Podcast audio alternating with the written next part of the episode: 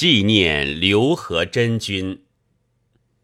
中华民国十五年三月二十五日，就是国立北京女子师范大学为十八日在段祺瑞执政府前遇害的刘和珍、杨德群两军开追悼会的那一天，我独在礼堂外徘徊，遇见程军。前来问我道：“先生可曾为刘和珍写了一点什么没有？”我说：“没有。”他就正告我：“先生还是写一点吧。刘和珍生前就很爱看先生的文章。”这是我知道的。凡我所编辑的期刊，大概是因为往往有始无终之故吧。消行一向就甚为寥落，然而在这样的生活艰难中，毅然预定了莽原全年的就有他。我也早觉得有写一点东西的必要了。这虽然与死者毫不相干，但在生者却大抵只能如此而已。倘使我能够相信。真有所谓在天之灵，那自然可以得到更大的安慰。但是现在却只能如此而已。可我实在无话可说，我只觉得所住的并非人间。四十多个青年的血洋溢在我的周围，使我艰于呼吸视听。哪里还能有什么言语？长歌当哭是必须在痛定之后的，而此后几个所谓学者文人的阴险的论调，有使我觉得悲哀。我已经出离愤怒了，我将身为这非人间的浓黑的悲凉，以我最大的哀痛。显示于非人间，使他们快意于我的苦痛，就将这作为后死者的菲薄的祭品，奉献于逝者的灵前。真的猛士，敢于直面惨淡的人生，敢于正视淋漓的鲜血。这是怎样的哀痛者和幸福者？然而造化又常常为庸人设计，以时间的流逝来洗涤旧迹，仅使留下淡红的血色和微漠的悲哀。在这淡红的血色和微漠的悲哀中，又给人暂得偷生。维持着这似人非人的世界，我不知道这样的世界何时是一个尽头。我们还在这样的世上活着，我也早觉得有写一点东西的必要了。离三月十八日也已有两星期，忘却的救主快要降临了吧？我正有写一点东西的必要了。在四十余被害的青年之中，刘和珍君是我的学生。学生云者，我向来这样想，这样说，现在却觉得有些踌躇了。我应该对他奉献我的悲哀与尊敬。他不是苟活到现在的我的学生，是为了中国而死的中国的青年。他的姓名第一次为我所见，是在去年夏初，杨印宇女士做女子师范大学校长，开除校中六个学生自治会职员的时候，其中的一个就是他，但是我不认识。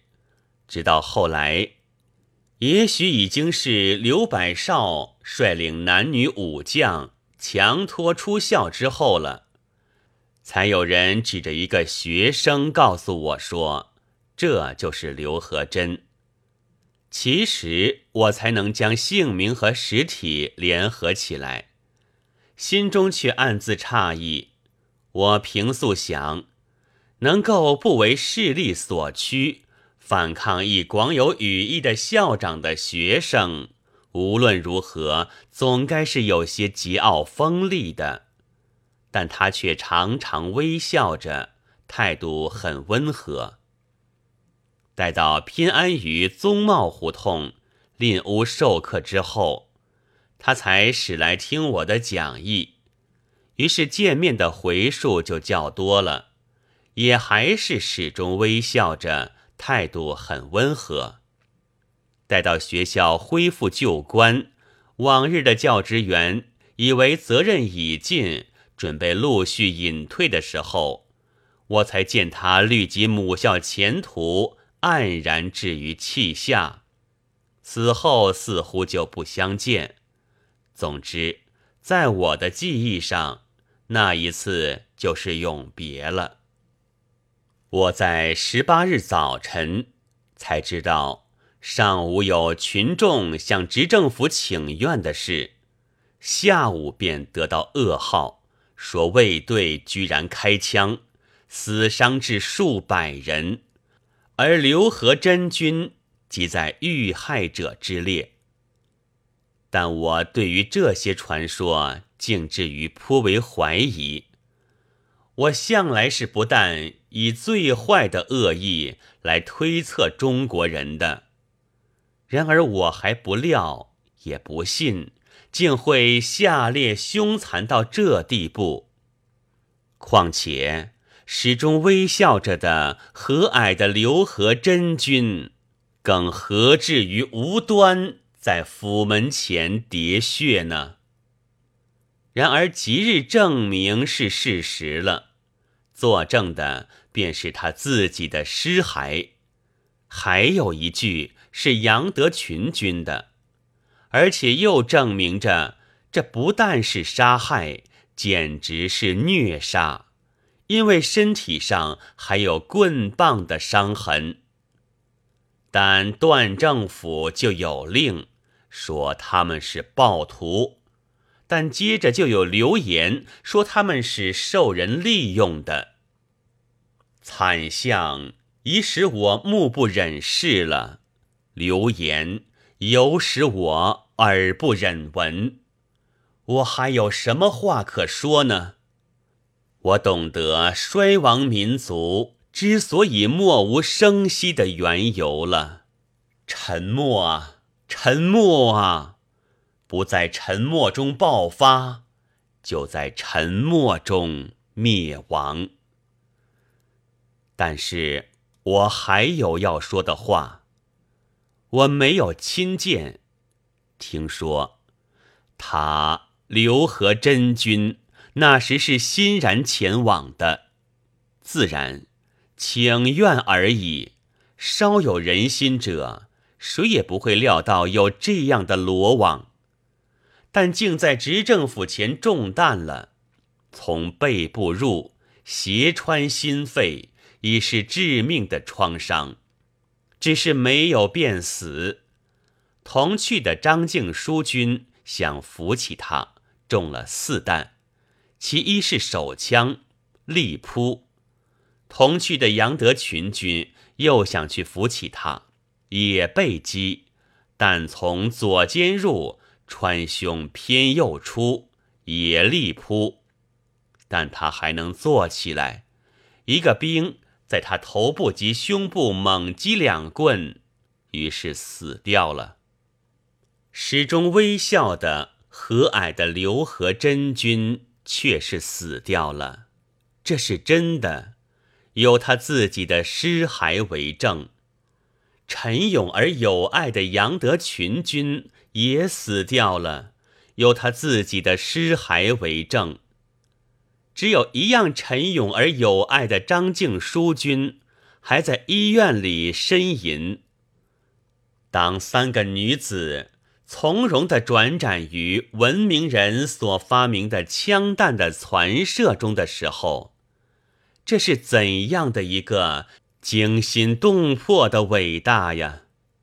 中国军人的屠戮妇婴的伟绩，八国联军的成创学生的武功，不幸全被这几缕血痕抹杀了。但是中外的杀人者却居然昂起头来，不知道个个脸上有着血污。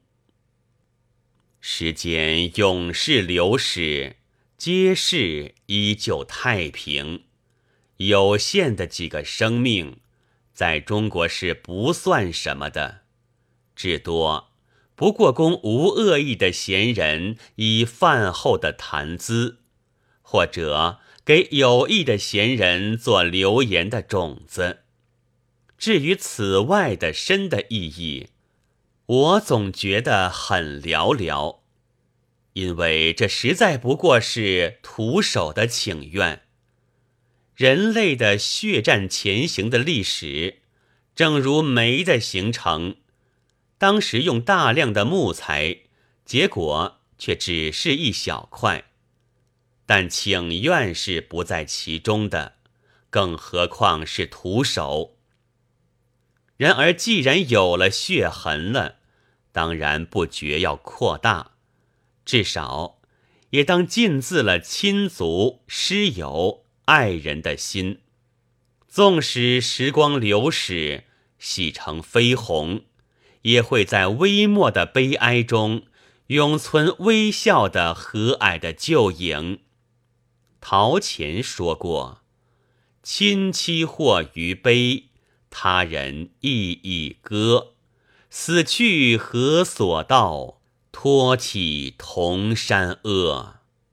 倘能如此，这也就够了。”我已经说过，我向来是不但以最坏的恶意来推测中国人的。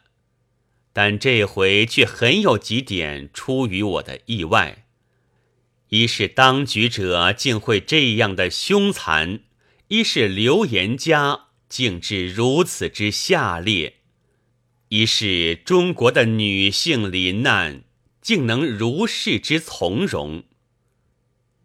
我目睹中国女子的办事是始于去年的，虽然是少数。但看那干练坚决、百折不回的气概，曾经屡次为之感叹。至于这一回在弹雨中互相救助，虽允身不恤的事实，则更足为中国女子的勇毅。虽遭阴谋秘计压抑至数千年，而终于没有消亡的明证了。倘要寻求这一次死伤者对于将来的意义，意义就在此吧。苟活者在淡红的血色中，会依稀看见微茫的希望。真的猛士将更愤然而前行。呜呼，我说不出话，但以此。纪念刘和真君。四月一日。